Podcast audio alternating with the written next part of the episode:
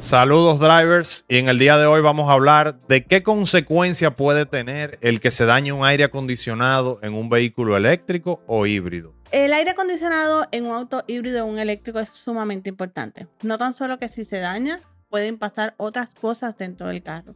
El carro puede que no prenda, puede tenemos, tenemos situaciones que no prendan, que dañe componentes eléctricos, componentes como la batería. Así que nosotros el aire acondicionado tenemos que repararlo y asegurarnos que siempre esté funcionando. Ok, pero o sea, tú dices que, que un carro de estos eléctricos híbridos, si a mí se me daña solo el aire, puede existir la consecuencia de que el carro no prenda o no se mueva. Puede existir la consecuencia de que el carro no prenda. Puede existir la consecuencia de que a largo plazo el carro se dañe. En un momento dado podemos tener un módulo que se dañe y no te prende el carro. ¿Y por qué? ¿Por qué el carro no puede, o sea, dejaría de moverse? Porque, porque hoy en día estamos acostumbrados a que se dañe el aire solo. Y podemos seguir, podemos seguir funcionando, pero hay que tener mucho cuidado porque eso no, no necesariamente.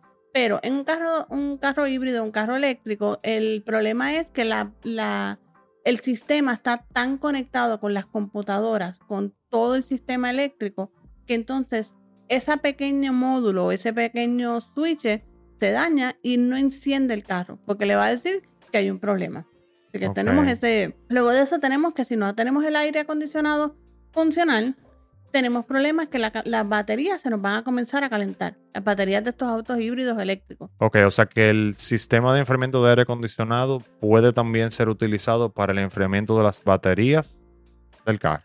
El sistema de aire acondicionado enfría baterías. O puede ser a través de refrigerante o a través del coolant. tenemos varias maneras de enfriamiento de las baterías. Una de ellas es a través de aire acondicionado.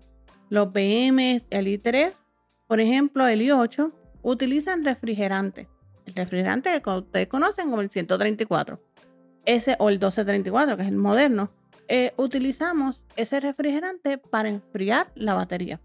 Así que eso sí existe la gente piensa que no, pero el, aire acondicionado se ha vuelto vital para tu poder trabajar, eh, para tu poder funcionar en estos carros. Y la gente piensa que no. Ah, pues mi aire no funciona, pues yo lo voy a dejar así. No, no, no. eso es algo que, claro, en los motores de combustión, si el compresor se tranca, sabemos que el carro se puede detener, pero es, como la única posibilidad de que el carro se detenga.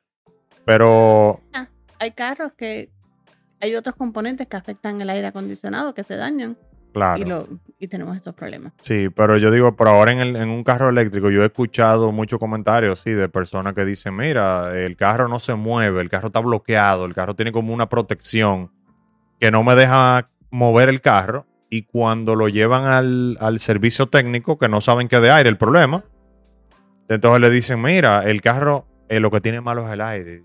como por el aire no se me mueve el vehículo? O sea, eh, tuve una situación donde vimos un ejemplo de que el carro no se prendía porque el aire acondicionado estaba fallando. ¿Cómo nosotros lo detectamos? A través de, pues, diferentes diagnósticos, pero a través de un escáner. Y nos decía que había un componente que era ese módulo, que ese módulo estaba dañado.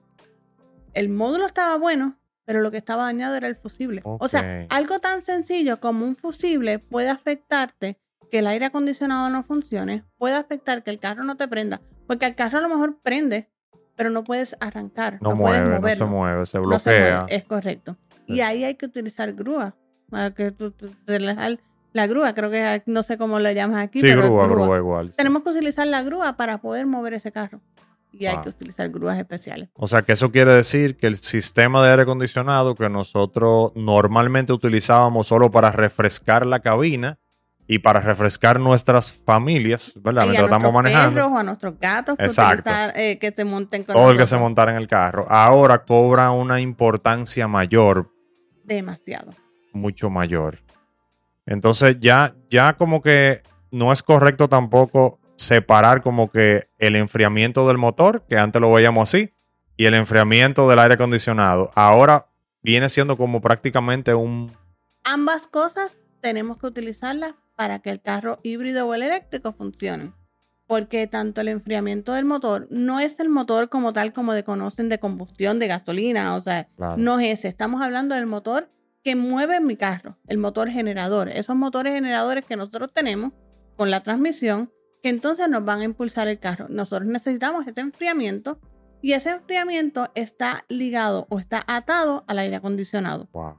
So, esto es un componente sumamente increíble y son otros componentes que estamos ligando. O sea, estamos, estamos moviéndonos a un, un aire acondicionado independiente a movernos a todo el, aire- el, A un el solo sistema, vamos a A decir, de un todo- enfriamiento. de todo el enfriamiento. sistema de enfriamiento. Bueno, nada, entonces drivers, ya ustedes saben, ahora el aire acondicionado viene a ser una parte mucho más importante Demasiado. para la operación de un vehículo eléctrico o híbrido. O sea que hay que capacitarse mucho que en capacitarse. esa, en el uso de ese tipo de sistemas y en la, en los mantenimientos en la reparación La capacitación es importante para ti para el usuario. como usuario saber cómo funciona, porque tú no puedes apagar este, el aire, pero esos son otros temas. Exactamente.